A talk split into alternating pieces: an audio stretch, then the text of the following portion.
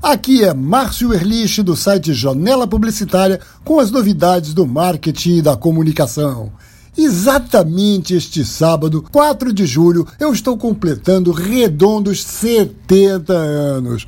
Pois é, e isso até para mim mesmo impressiona um bocado, porque não bate de jeito nenhum com o que eu via que era ter 70 anos no tempo dos meus pais. Aquele velhinho preso em uma cadeira de balanço, sem nenhum plano para o futuro e no máximo sabendo do que estava acontecendo no mundo pelo jornal lido durante o café da manhã. E eu aposto que o meu amigo ouvinte, a minha amiga ouvinte, que também já passou dos 50, vai concordar comigo. Velho é o cacete. A gente está aqui ainda cheio de vontade de aprontar. Essa sensação, olha aí, vocês que ainda não chegaram lá, podem se preparar que também vão sentir, faz tempo que não está passando despercebida pela turma de marketing. Tem um publicitário no Rio, o Mauro Weinstock, que até vem se dedicando nos últimos anos a estudar o comportamento de quem passou dos 50 anos e que, antigamente, era visto como gente velha. Ontem mesmo, o Mauro postou no Instagram dele um texto em que ele lembra uma pergunta do pensador chinês Confúcio, e eu repasso essa pergunta para vocês que estão me ouvindo.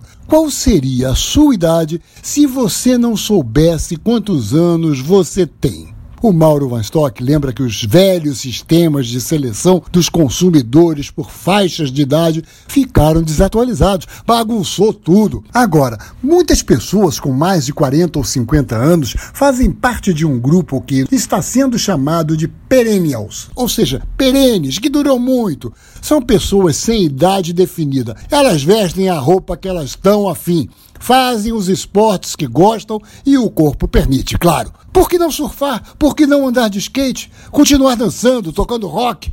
Tudo isso, é claro, é reflexo da melhoria da qualidade de vida nas grandes cidades. Para você ver, a gente ouve falar que fulano morreu com 85 anos e pensa: caramba, tão novo.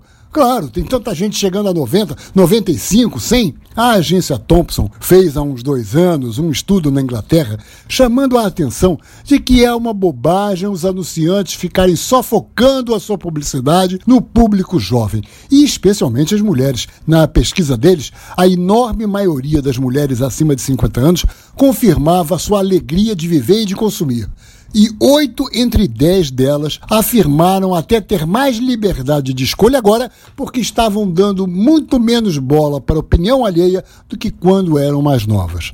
Tanto que, ainda na Inglaterra, a Pantene saiu com uma campanha para incentivar homens e mulheres a celebrarem seus cabelos grisalhos naturais com os produtos Pantene, é claro. A hashtag era Power of Grey, poder do grisalho. Acreditem, meus amigos, a previsão é que daqui a 30 anos o Brasil terá 98 milhões de habitantes com mais de 50 anos. Se você aí já chegou nessa geração, meu amigo, minha amiga, exija das empresas o seu direito de que elas também falem contigo. E se você é anunciante, fica ligado, porque pode estar perdendo dinheiro sem falar com a gente.